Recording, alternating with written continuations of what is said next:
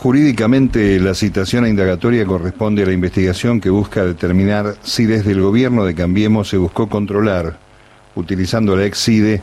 las acciones y el recorrido, procurando la verdad de los familiares de las víctimas de Lara San Juan, entre fines de 2017 y diciembre de 2018. Ciberpatrullajes, seguimientos, reportes fotográficos, rastreo de redes sociales y hasta el monitoreo de una misa de homenaje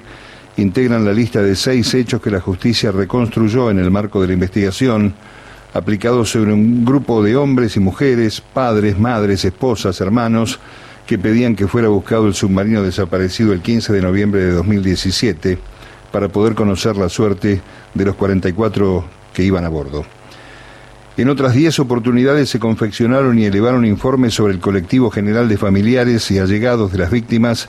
para preparar el escenario de la atención de Macri, Aguad y otros funcionarios cuando debían recibirlos y conocer de antemano lo que les iban a reclamar. Hay registros que indican que incluso contestaron preguntas que ni siquiera fueron formuladas. Detrás y con demasiada lentitud se halla la causa central y dura, la que debe establecer responsabilidades sobre las condiciones de navegabilidad del San Juan, las instrucciones recibidas al momento de zarpar y desde luego el rol del gobierno y los jefes de la Armada. Es decir, detrás del espionaje está otra de las tragedias sobre las que el macrismo se fue armando con intencionalidad electoral a poco de su conformación, allá en las inmediaciones de la crisis de comienzos de siglo, actitud que junto a los apoyos de sectores de gran poder e influencia le permitió poco más de una década después llegar nada menos que al gobierno nacional. Ese partido vecinal, integrado por cuadros empresariales, grupos de dirigentes políticos y activistas de organizaciones no gubernamentales profesionalizadas, se erigió como un primer paso para aspirar a la competencia nacional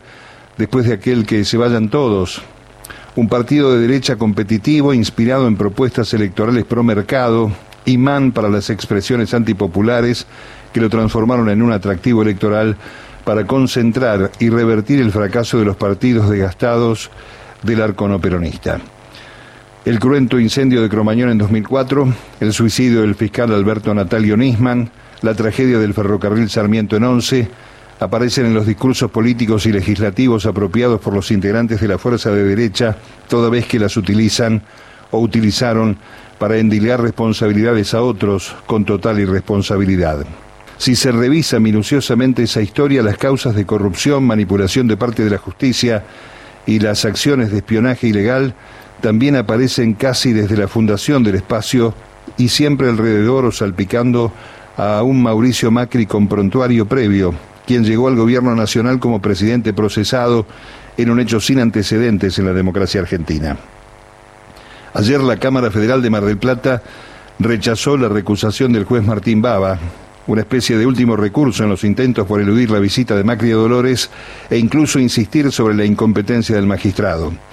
La citación indagatoria se halla en el marco del procesamiento de los exdirectores de la AFI,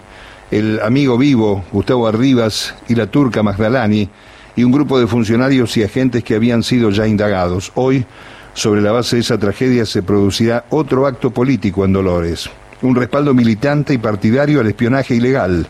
Macri, pegado como un lastre a sus candidatos de campaña, parece que comparecerá ante el juez en esta tercera citación,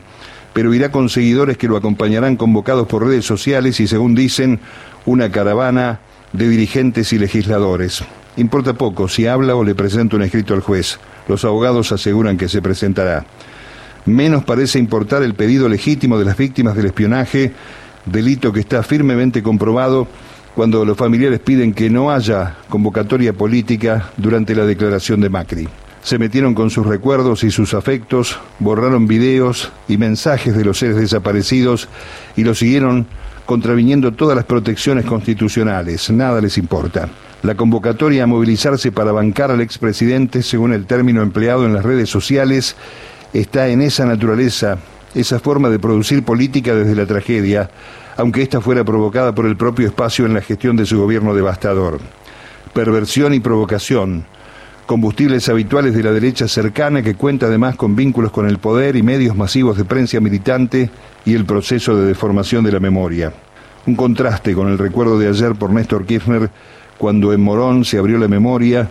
los sueños posibles y la advertencia ante el riesgo del regreso de esas prácticas abyectas, antipopulares y siniestras que siempre causan dolor y se aferran cruelmente a la tragedia. Hoy veremos Macri 2023, un acto político sobre el dolor. Memoria, entonces, a la hora de las urnas. Firmado Mario Giorgi.